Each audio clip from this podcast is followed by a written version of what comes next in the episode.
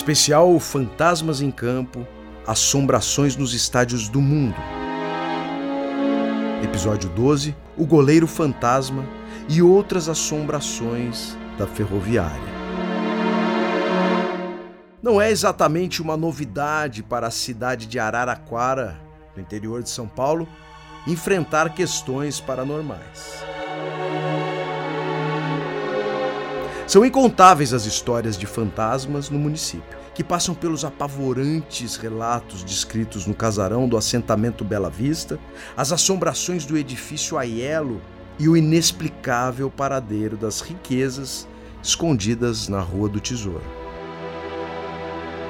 Mas as mais notórias almas penadas daquelas terras são as que ocupam a Fonte Luminosa, o estádio da Associação Ferroviária de Esportes. O clube, que nasceu no dia 12 de abril de 1950, depois de uma reunião de ferroviários no Clube 22 de Agosto, tinha o propósito de ser um clube esportivo para os funcionários da EFA, a Estrada de Ferro Araraquara. O brasão, inclusive, tem o mesmo design da logomarca da EFA. Suas cores quase repetiram a paleta da camisa da seleção carioca de futebol, portanto azul e branca. Mas depois da discordância da maioria de seus fundadores, decidiu-se pelo grená, em homenagem à equipe do Juventus da Moca e à cor das locomotivas da EFA.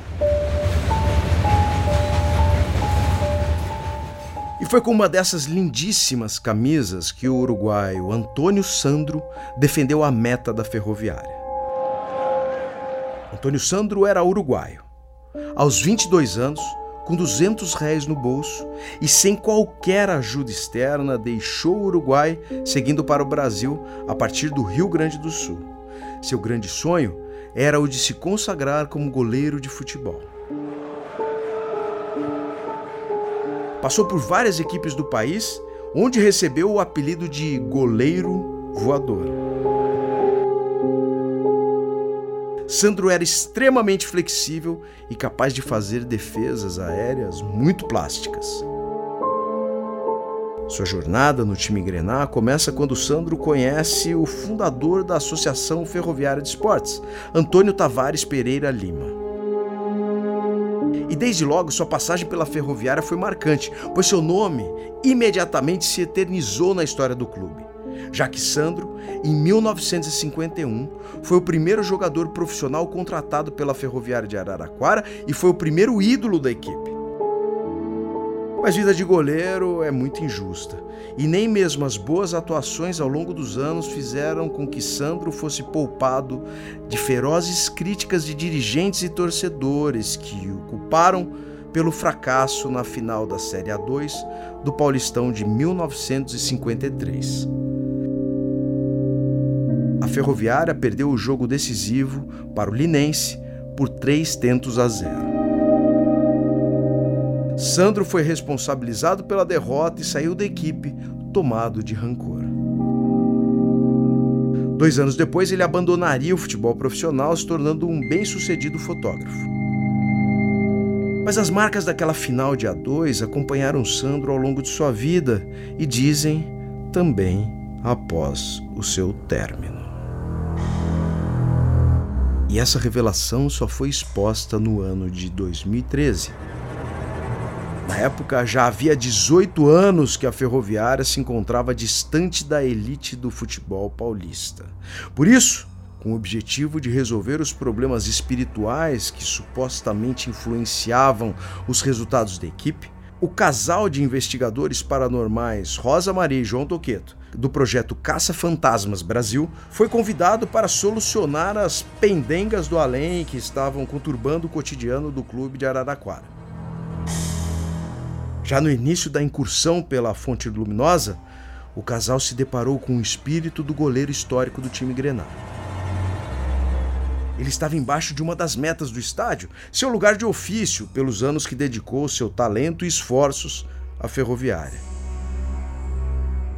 Na matéria feita para o Globo Esporte, a médium traduz o sentimento do espírito de Sandro, que parecia estar muito magoado com o tratamento recebido após a derrota na partida decisiva da Série A2 do Paulistão de 1953.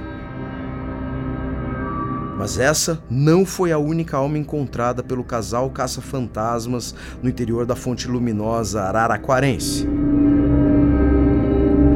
Também houve contato com um árbitro fantasma. Questionado pela médium o que ele fazia no túnel de acesso aos vestiários, o espírito do juiz respondeu que estava escondido ali por medo de apanhar. No mesmo túnel foram contatados vários espíritos de ex-jogadores. Pareciam estar em uma resenha. E os boleiros de outro mundo, da equipe que hoje está na elite do futebol paulista masculino e que tem uma poderosíssima equipe de futebol feminino, fizeram um pedido inusitado para Rosa. Eles gostariam de escutar o hino da ferroviária.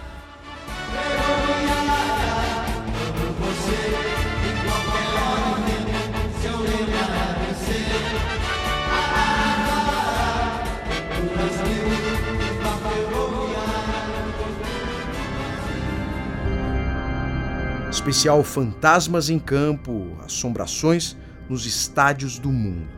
Episódio 12: O Goleiro Fantasma e outras assombrações da ferroviária.